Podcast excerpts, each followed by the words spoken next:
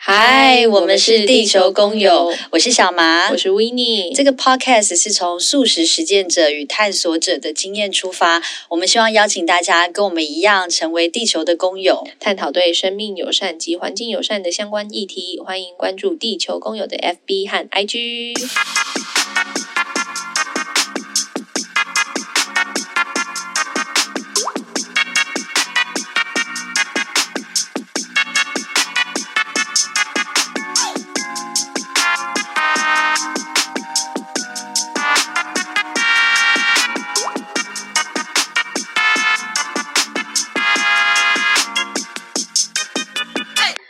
大家好，我是 Winnie。这一集呢，主要是来讨论素食者的一些困扰。因为像我，很常会被身边的朋友去质疑我的营养摄取的均不均匀、足不足够。那虽然在网络上面有很多研究跟很多的资料可以查询，但是我总是会觉得说，这些资讯来源到底正不正确？所以这。目前也是我不呃，我想应该不只是我，应该也是很多吃素朋友的一些困扰。所以今天呢，我们就呃邀请了一个素食营养学家邱学婷老师来跟我们做分享。那地球工友非常开心，当我们向宇宙许愿的时候，都有了回应。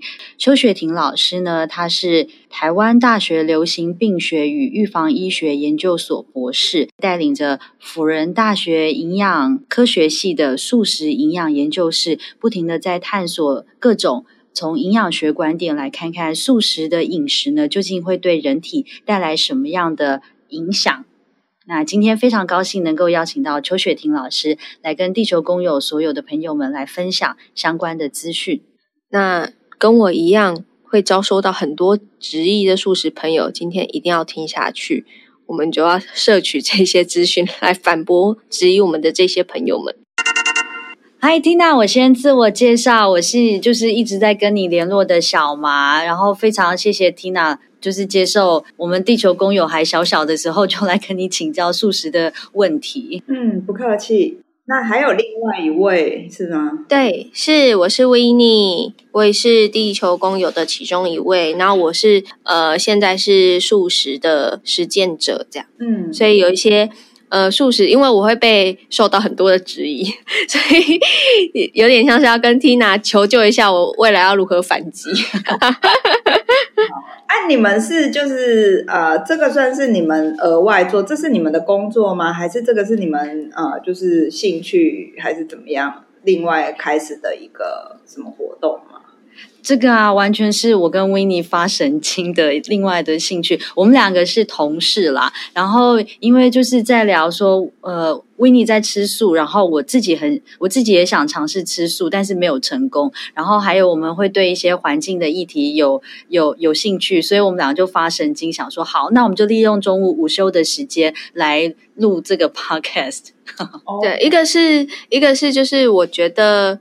呃，我自己在吃素的过程，会一开始是有一些意识的探索跟启蒙，然后很多人会问我，但是我就觉得说，如果我只是很片面的讲我自己个人的呃切入点的话，呃，好像似乎打动不了其他人。但我希望大家对于这个议呃这这个议题是有共鸣的，所以就想说，那不如我们就邀请更多呃也在进行素食或者尝试素食或者对地球友善的。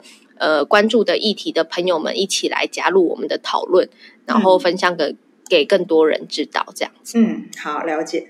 好，那第一个问题想要问老师说，怎么开始吃素的？就是你的呃启蒙啊，或者是你当时有受到什么影响吗？所以开启了你这个吃素的旅程。嗯，其实我在高中快要念大学的时候，我就有想要尝试吃素，因为就是。呃，我有跟朋友去一些地方吃饭，然后我就觉得一点素食的好像也不错。我们去一家墨西哥餐厅，然后我就我就吃了一餐素食之后，我就觉得哎，这样的感觉还蛮棒的，然后又可以不用杀动物。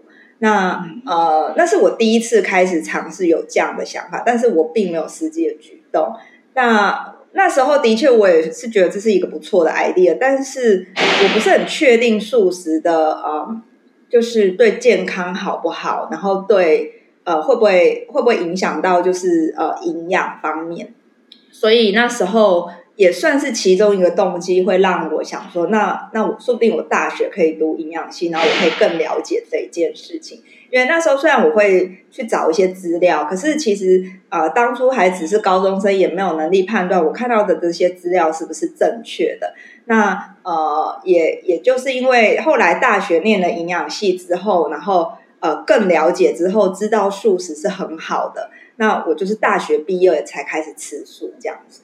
哦，所以老师开雪婷老师开始吃素，完全是一个非常巧合的因缘机会，吃到一一道非常好吃的素食料理，这样开启的吗？对，而且其实应该说是我小时候也就没有特别喜欢吃肉，所以我觉得好像就算没有肉，应该也还 OK。只是当初我也从来没有想过，就是呃，可以有吃素这样子的方法。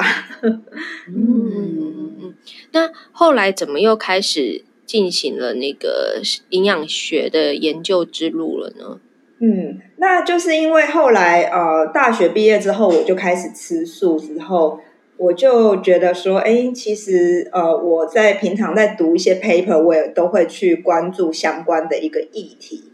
那我就觉得其实还有好多问题是我不知道的，尤其大部分的研究都是在国外做的。那其实我们对台湾的素食的一些状况并不了解，那再加上就是呃，因为我我刚开始工作之后，我就是担任营养师的工作，那嗯、那时候我就有希望，就是呃，可以发展一套更好的素食，让呃病人如果要吃的话，对他们疾病也是有帮助，所以我就开始呃，从我的硕士开始。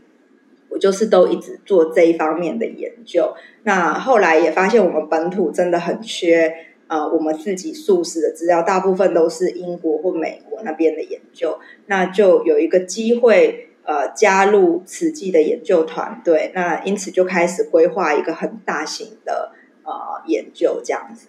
哦，那我们来快速脑补一下，因为。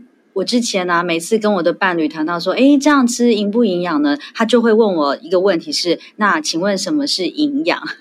嗯、今天对啊，很这个机会非常难得，请到一位专业的营养学者，那可以请雪婷老师来帮我们先就这个角度来看，到底什么是营养呢？因为我们人要生存下去哈，我们一定要有一些能量，我们要活下去，我们的心要跳，我们身体有很多运作。那呃，营养的话，就是可以支持我们这一些运作继续下去的动力。因为你可以想说，一一一一台车子，如果它要往前走，它必须要有一些燃料。那我们人就是要继续进行任何的活动，即便只是活下去，只是呼吸，也都会需要一些能量。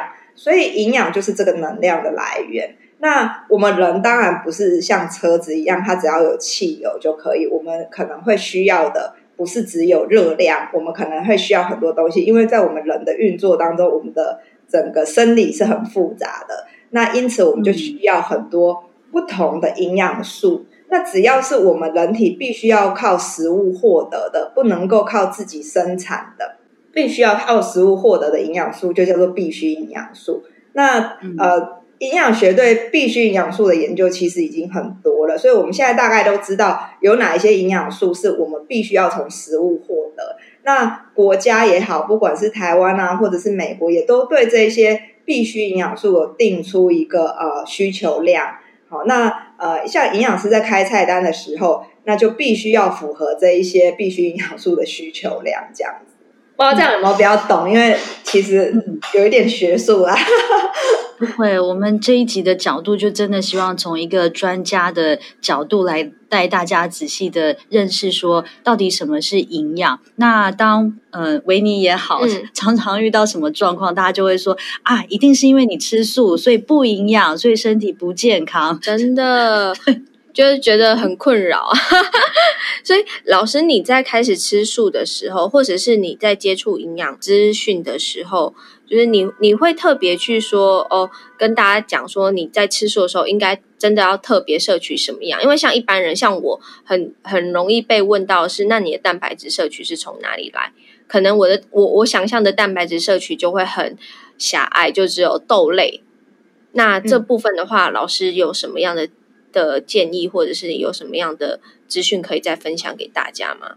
呃，其实豆类是一个很好的一个蛋白质来源。那我们台湾呃主要的豆类来讲，都还是黄豆跟黄豆制品。所以其实一般来讲，那黄豆跟黄豆制品又是一个很优质的一个蛋白质来源。所以一般来讲，要摄取到足够的蛋白质不是很困难，除非就是呃最容易看到会蛋白质不足的人，就是那种只有吃饭配青菜啦。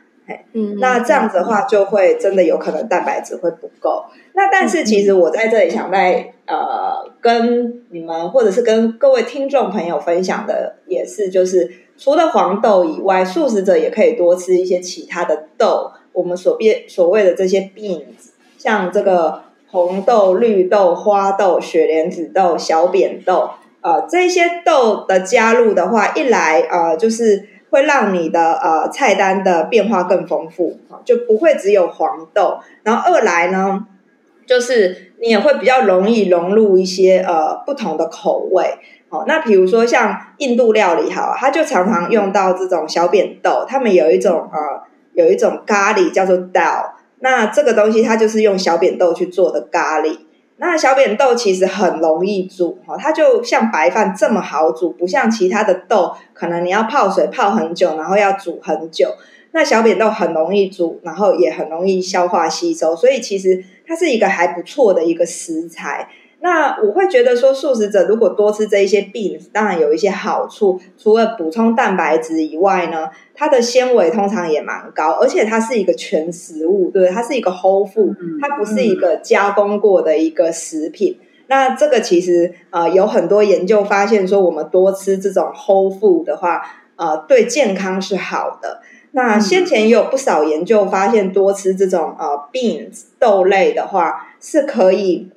呃，降低很多呃慢性病的，甚至降低死亡率，延长寿命。所以其实真的还蛮鼓励大家可以多吃豆类，而且其实就算没有吃素的人，也应该要多吃豆类，因为呃豆类的这种呃呃对健康的影响是很好。那美国那边已经有非常多的研究发现说，如果我们是以豆类来取代肉类的话，那这样子对于糖尿病的风险。还有对于这个死亡率都会下降，所以其实真的呃多吃豆类很好。但是我发现一件事情，就是除了红豆跟绿豆煮甜汤，很多台湾人其实不太会料理豆类。没错，没错，没错。对，那是以我个人的话，其实豆类除的那个小扁豆是很容易煮，其他的豆会煮比较久，所以第一道我通常会先泡水。那泡完水之后呢，其实我都会用压力锅，因为压力锅你只要就是煮个十分钟，然后让它再焖个十五到二十分钟，它就可以变得很很软、很绵密。那我就会把这样子的豆，就是我可能一次煮一些，然后我就放冰箱，甚至放放冷冻。那我要做什么料理，其实就很方便。哦，老师啊，我想请教一下，呃，前一阵子家中我我有另外一个长辈。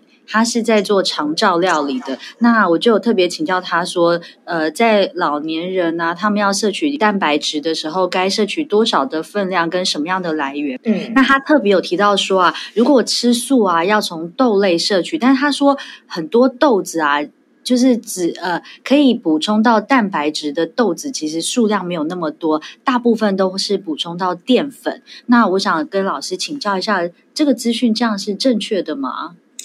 其实这个也是我觉得大部分的人有一个盲点，呃，我们台湾的那个六大类食物，哈，它就把其他这些所谓 legume 这些豆类放在全谷根茎类。那呃，因为就是呃，以一般的荤食的这种呃，就是一般的这种饮食指南呢，它的豆鱼肉蛋类这一类只有黄豆才归纳进去，所以有非常非常多台湾的营养师。呃，他们会误认为说这个呃红豆绿豆呢，蛋白质是不高的，但是因为我是专门做素食的营养师，所以这些东西我其实都仔细去算过。那呃，它的豆类其实还蛮高，你大概半杯的这种呃，就是红豆绿豆这一种的呃 beans 的话呢，也就相当于大概有七克的蛋白质了。那这个在美国、在加拿大、在很多其他的国家，这些 beans 他们也都算进去这个啊、呃、蛋白质的来源。好，那台湾为什么会有这一套系统呢？是因为台湾这一套系统希望能够拿来喂教糖尿病的病人。那这些所谓的 beans 呢，因为它也有糖，所以它如果把它归在豆鱼肉蛋类的话，那可能糖就会没有算到了。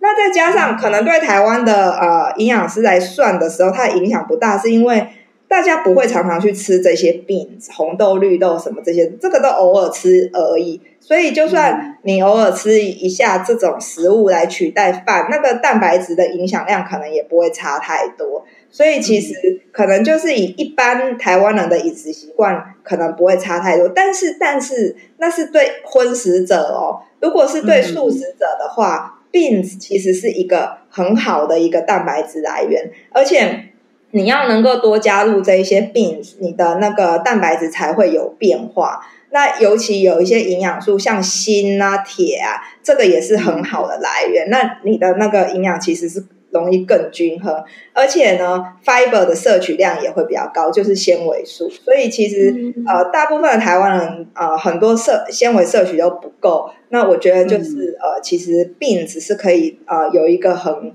很好的一个加进来的食物。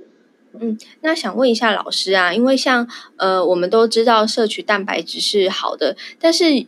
摄取过多算是好，或者是以素食者来讲，我多摄取豆类，这样会比较好吗？还是说应该是要怎么样去控制它的摄取量？其实大家可以仔细想一想，会变胖的呃主要的原因就是你摄取摄取进来的热量大于你的消耗嘛，那你的身体一定要想办法储存它，所以它就是、嗯、呃，如果你没有运动去消耗掉的话。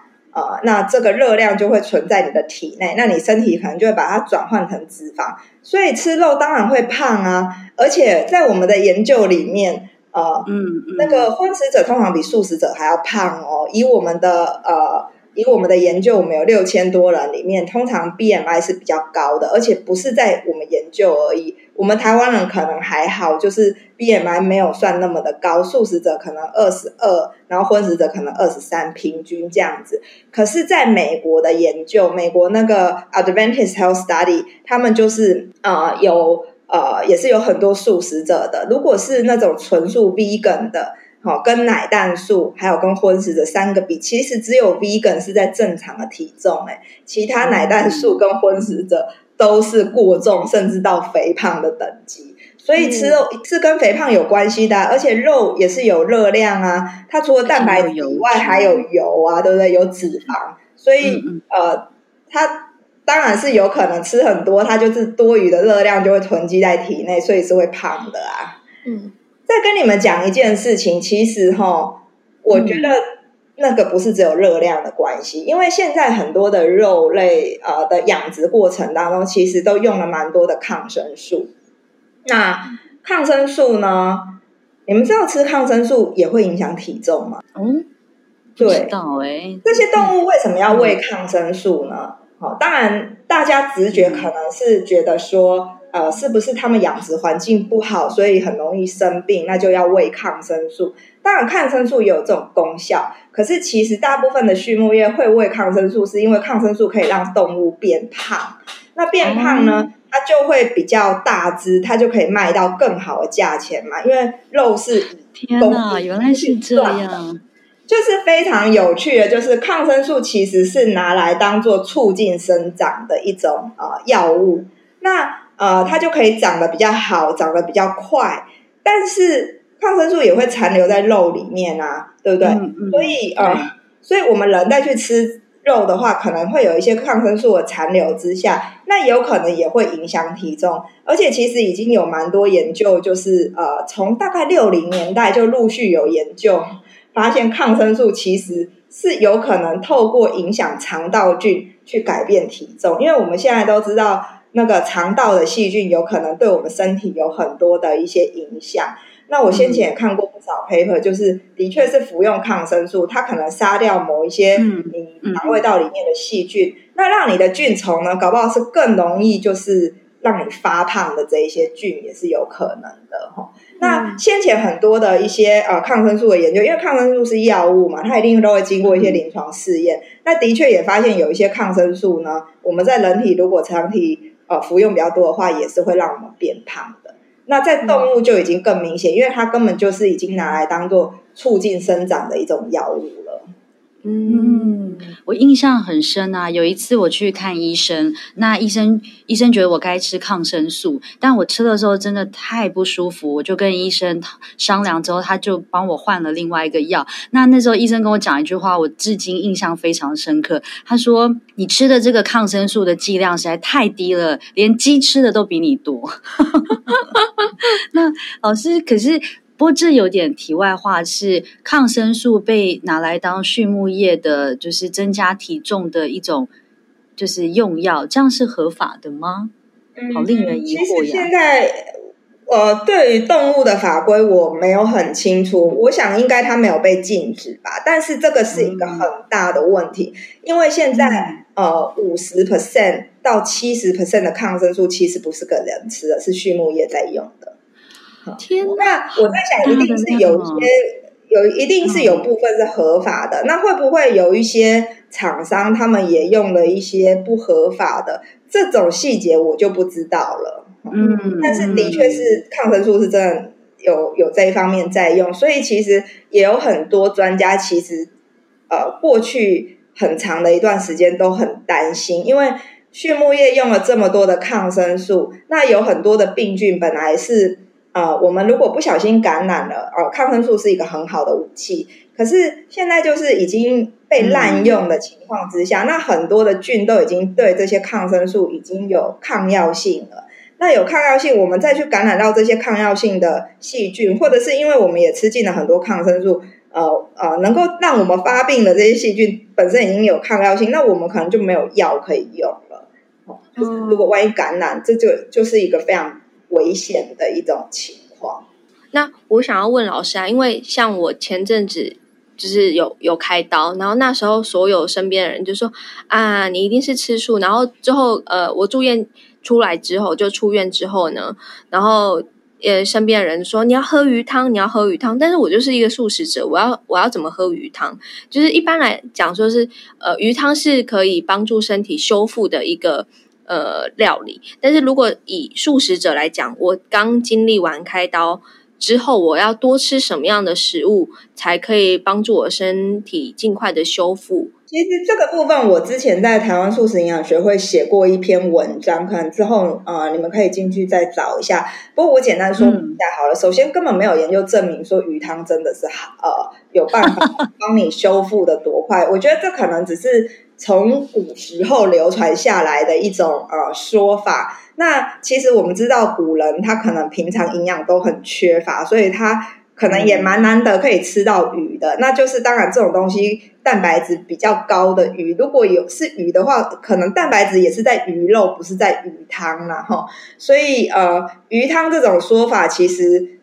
目前并没有很明确的科学的根据。那其实我们对于呃开刀之后伤口要复原的营养，其实我们已经有蛮多的认识了。首先就是你第一个蛋白质要够，好，那蛋白质够的情况之下，就是呃，当然以看我们体重多少，然后可以去计算一下需要多少的一个量。那这个蛋白质呢，不一定是要动物性的啊，比如说我们刚刚讲的一些豆类。呃，这些也都是很好的蛋白质，全谷类也会有一些蛋白质，坚果种子都是。那呃，除了这样，大家其实很常忽略的维生素、矿物质也蛮重要。比如说你的伤口要愈合，维他命 C 也蛮重要的啊，吼。所以就是在这个时候，你反而需要各种营养素都需要去摄取，而不是只有喝鱼汤。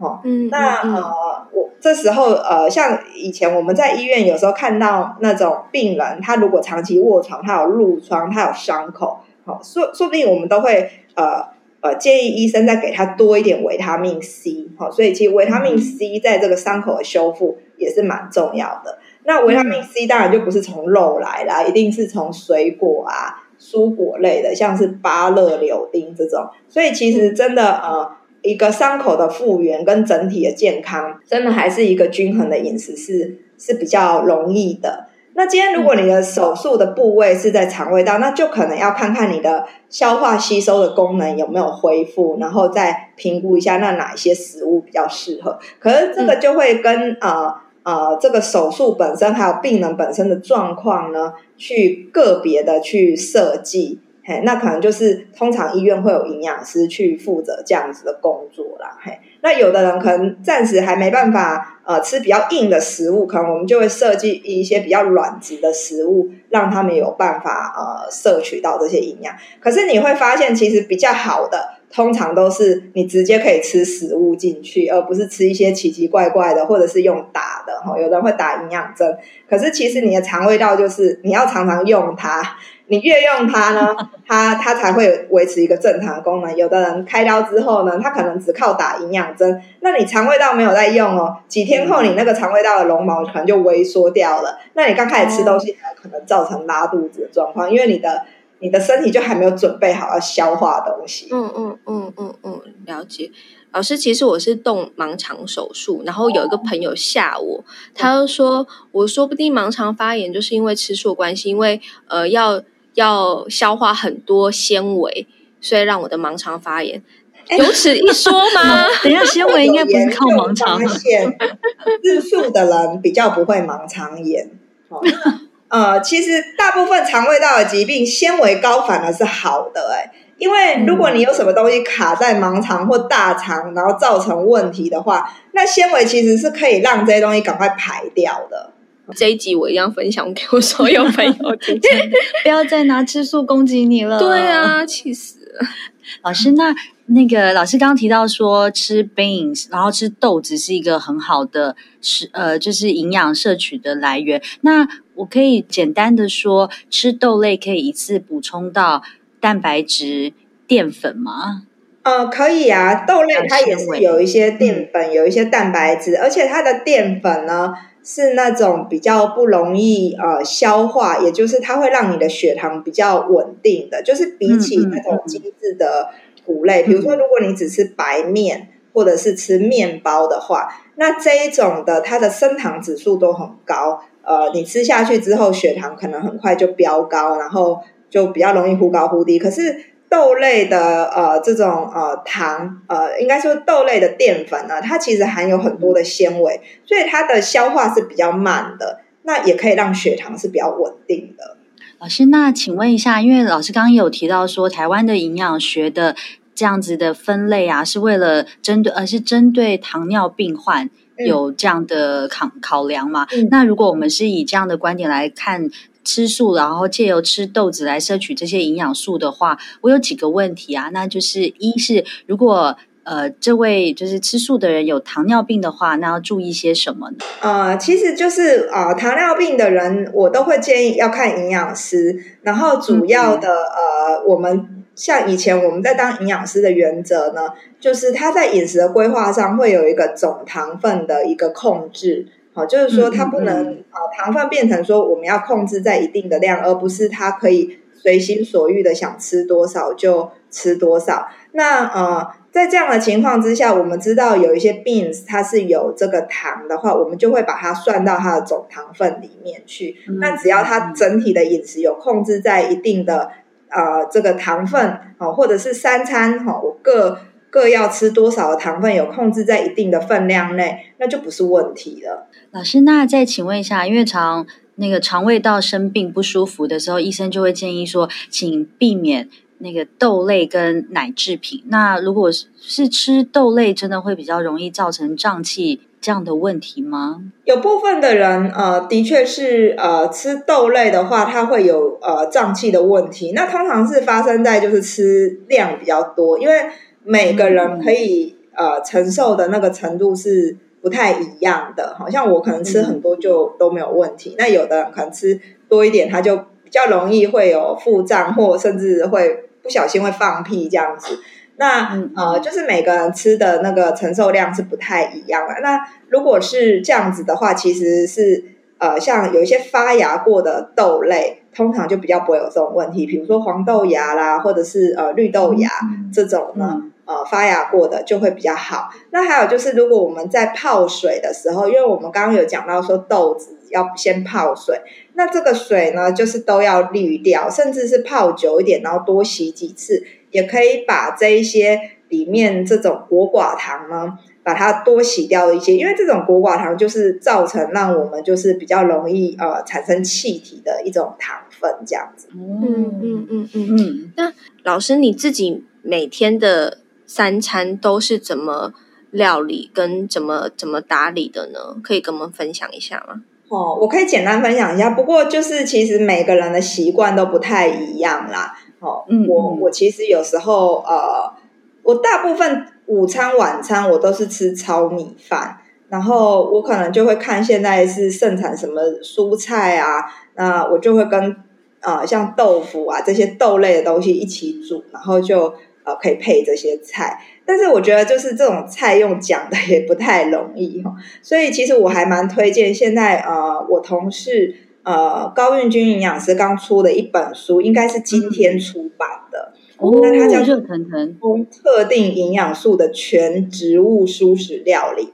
那这一本书呢，呃，它就是专门就是针对素食者比较容易缺乏的。营养素，然后去设计一些菜单，而且高营养师跟他合作的这位阿 Q 的厨师，他们都是非常非常料厉害的料理达人，所以其实我真的还蛮推荐大家可以去。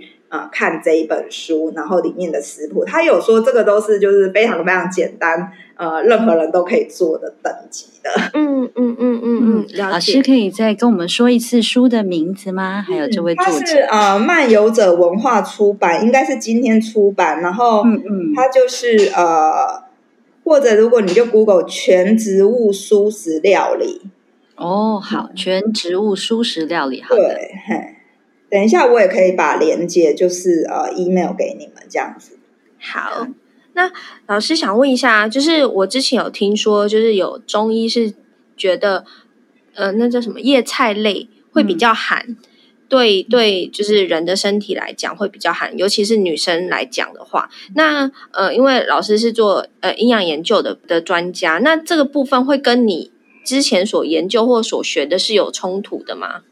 呃，一来就是呃，我没有特别去做寒跟冷的研究，不过我可以以我个人的经验跟还有就是我先前很多的临床经验跟大家分享，就是我觉得寒的人通常有一种状况，就是他不是针对素食的人，哦，一来可能就是他疾病或其他的因素让他变得体质比较寒，那二来有的人吃素呢，呃。其实素食的食物里面有很多热的东西，所以其其实你还是要均衡的。当然，你就是如果整天只吃那个很寒的东西，什么大白菜啊，然后那一些很寒的水果的话，有可能呃长久下来，你真的体质就会比较变寒。所以像比如说我在打蔬果汁的时候，我可能就不会只有打水果，对不对？我可能连姜我都会放下去，然后姜跟柠檬，然后有一些坚果，其实。很多水那个蔬果汁放姜是非常好喝，而且它就是整个会那个味道就会提升。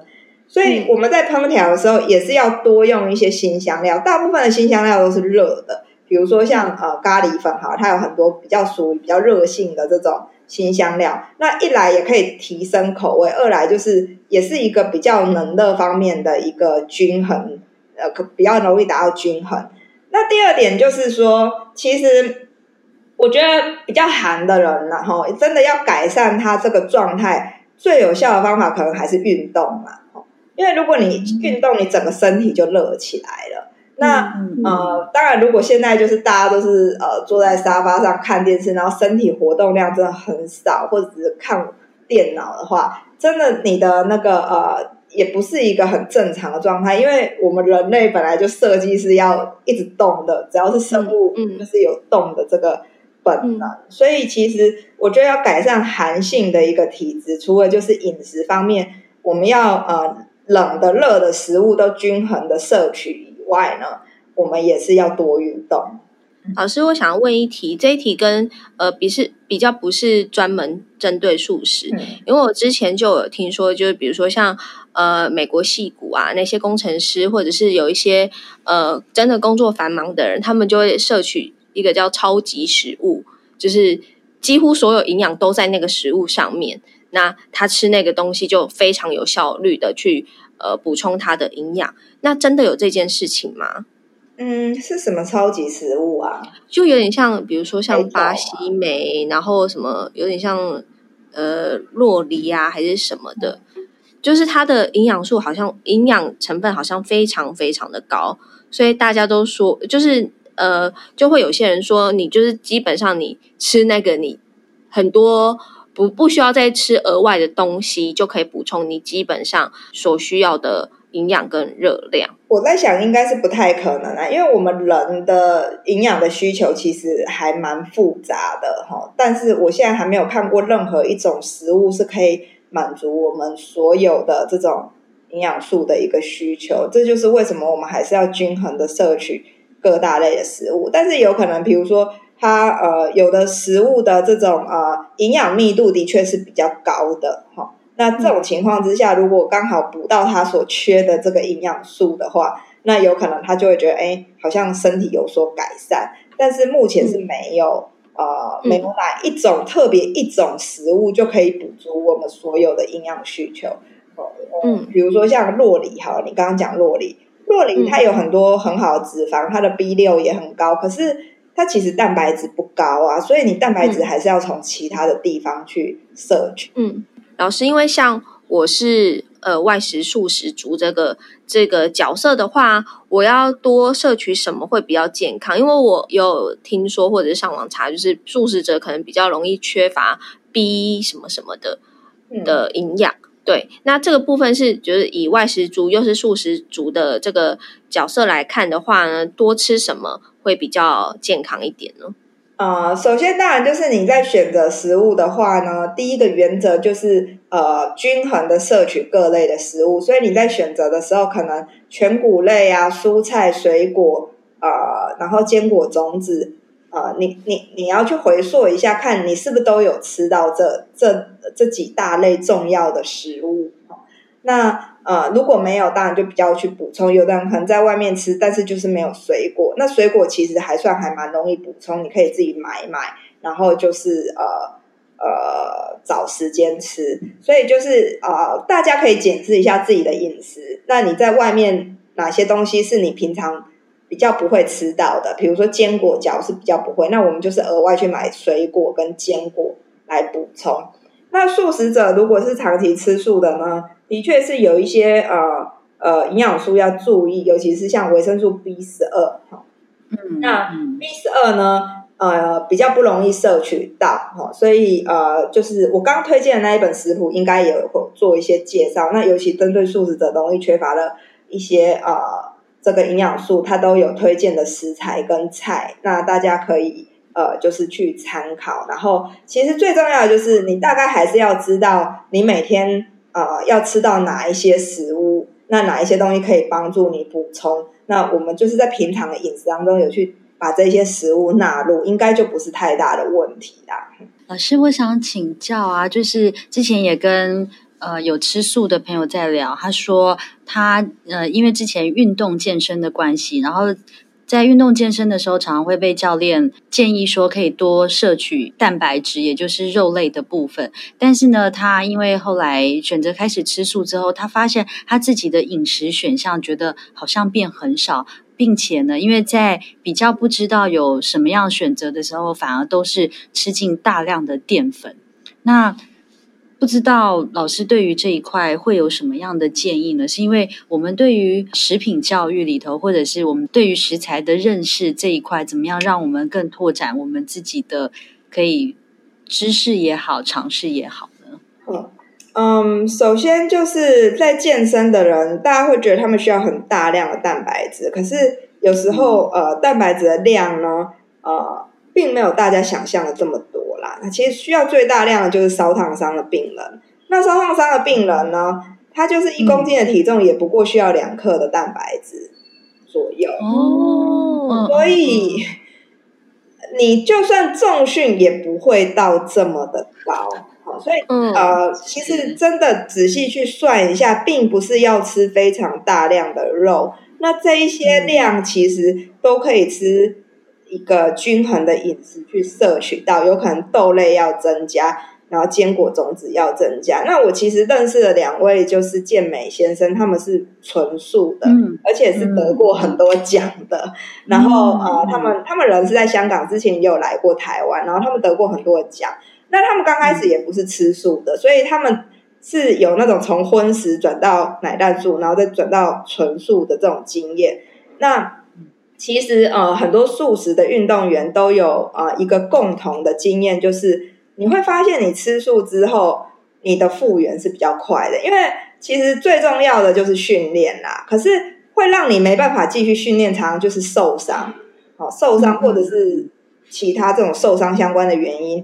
啊，没有没有得到足够的复原，所以你没办法再更增加你训练的一个强度。所以其实很重要的就是你练完之后有没有办法修复。那植物性的饮食里面，其实它的抗氧化是比较高的，所以有很多的运动员都有发现说，当他们改成植物性饮食之后，那比较多抗氧化的这些食材的摄取之后，其实他们修复的是比较快的。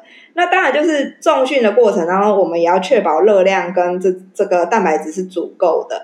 但是其他的会帮助你修复身体的营养素也蛮重要的。像我昨天才刚看到一篇一篇那个 paper 出来，哦，那刚刚发表着在那个 Journal of Nutrition，那他就发现说，哎，其实有发现一个很有趣的现象，就是维他命 C 比较高的，哎，他们肌肉量反而比较大。哦，所以其实，嗯、呃，你要长肌肉不是只有单纯的蛋白质，那有很多你需要的营养素反而是从植物来，而且像维他命 C 就是其中之一。那老师好奇一下，因为维他命 C 一般都会直接联想到，呃，可能有一点酸的东西，比如说像柠檬啊、奇异果啊。其实那维他命 C 就只有从这边摄取吗？还是其实呃蔬菜里面也会有呢？还是说豆类其实里面也会有呢？呃，豆类因为都要煮过，那维他命 C 怕热，所以呃，通常比较不会是一个主要来源。蔬菜也是，如果你啊、呃，像我们这种呃，我们台湾大部分都是会煮过或炒过，那维他命 C 就会变得比较少。那如果当然你是吃生的，它也是一个蛮好的维他命 C 来源，尤其是像啊、呃、彩椒、甜椒这一种辣椒类的、椒类的，这个都蛮高的蔬菜，然后。像呃绿豆芽，其实如果只是很快的煮过，或者是没有煮过的话，它也是一个维生素 C 的来源。蔬菜方面呢，好，大部分蔬菜都有维他命 C，只是有可能如果你烹煮比较久，它就会流失，啊，它就会遇热，它就会呃，它就会失效。那水果当然是因为不会烹煮过，所以是一个主要的一个来源。那除了你刚刚讲的，就是那个呃奇异果啊，或者是呃柳丁，好。柠檬以外，呃，像芭乐不会很酸，但是它的维他命 C 又超高的。嗯，呃，大部分的水果都会有，像番茄也会有。那芭乐当然是最高的，我们台湾最高的大概就是芭乐。所以其实，嗯，就是只要你每天有均衡的摄取各类的食物，然后每天有吃个三份以上的水果，应该维他命 C 不是一个大问题。那。那最后问一下老师啊，就是呃，老师发表过非常多篇的相关的论文发表啊，那一直支持老师做素食研究，老师最想要把在这个领域推进到推展到什么样的什么样的目标吗？呃，一来其实当然就是我们想知道素食对在我们台湾的族群，素食对健康是不是真的好？那如果是真的好的话，那我们就应该要推广，让更多人知道。呃，那如果比如说我们研究，万一如果有发现有哪边不好，那我们也要赶快把这样的讯息呃让素食者知道，然后帮他们想办法解决这样子的问题。那我们目前研究到现在为止，发现其实好的结果真的是超超乎我们的预料。比如说像糖尿病，大家就会很担心说，素食者的呃碳水化合物啊或者淀粉吃比较多，是不是比较容易得糖尿病？结果我们竟然发现。呃，素食者要得到糖尿病的风险只有荤食者的一半。哦，那呃，这个也是让我们非常惊讶，是刚开始没有预期的。那当然后面有很多不同的因素，包括肉类的脂肪跟蛋白，其实是对我们的糖尿病是比较不好，即便他没有吃这么多淀粉。所以其实像这个就还蛮重要，因为你能够降低一半的风险，这个对我们国家整体的健康，还有对就是那种医疗的花费是非常非常大的影响。所以呃，越做之后，其实我们也更有信心。其实我们只要能够均衡健康的吃素，真的可能对我们国人的健康也会有很大的帮助。太棒了，真的是非常令人期待。今天真的非常感谢老师，因为我觉得得到非常多知识去 反驳那些质疑我的人。好，那今天就谢谢邱雪婷老师，然后从一个素食营养学家，真的为我们地球工友带来非常多非常实用跟脑补的资讯。嗯，今天谢谢老师，好，谢谢。我觉得这一集收获非常大，小马觉得呢？嗯。而且我觉得听到了非常多的关键字是营养均衡，因为之前我在健身的经验当中啊，会发现呃被建议的饮食选项当中有大量的蛋白质，那我觉得我自己在这样的饮食的摄取当中，其实我觉得不舒服，因为它的种类实在太单一了。嗯，所以今天听老师邱雪婷老师有分享到说，就是多种。营养均衡的摄取，然后并且是吃 whole food 这这个概念，我觉得很棒。那当然，我觉得也很惊讶的是说，在那个就是抗生素的使用，嗯，这个占比，嗯，真的非常惊人，有六十到七十趴的抗生素竟然是用在呃动物身上，这件事情我觉得非常惊讶，而且我觉得案情不单纯，一定是不单纯的。所以我觉得像。呃，前几集 Angel 有提到说，他觉得在现在的那个呃畜牧业的体制下，他没有办法恢复吃肉的这件事情，我想应该也是这样子。嗯，对，因为动物们不是在一个正常生长的情况之下长大的，然后他们的长大的目的也不是因为呃生命的需求，而是人的饮食需求这件事情。嗯。那另外，邱雪婷老师呢，他还有。共同创办一个台湾素食营养学会。我在这个学会的网站上面呢，其实也有非常多素食相关的资讯。那不只有相关的营养的分享啊，或者是料理的分享，推荐给对于这个议题有兴趣的大家。嗯，好。那今天老师有提到的一本新书，我们也会把呃资讯放在我们的 FB 和 IG。也会总结今天雪婷老师跟我们分享一些重点的笔记，比如说素食者比较容易缺乏的营养是什么，然后应该要吃什么样的食物，还有维他命 C 可以从哪边来做补充。哎，这一集好像非常适合出一个懒人包哦。哦，对啊，对啊，真的快速的脑补懒人包。好，那就麻烦社畜妹子。当然，我觉得地球公友非常的幸运，在我们还是这么小、这么小的时候呢，就有非常就有收到这些资源的 support，然后包括雪婷老师，还有身旁的朋友愿意来跟我们分享他们的相关资讯，我自己觉得真的好幸运哦。嗯。希望我们向宇宙许愿的这个事情可以一直持续下去，一直还愿。好，那地球公友，我们下集见喽！谢谢大家，谢谢，拜拜。拜拜。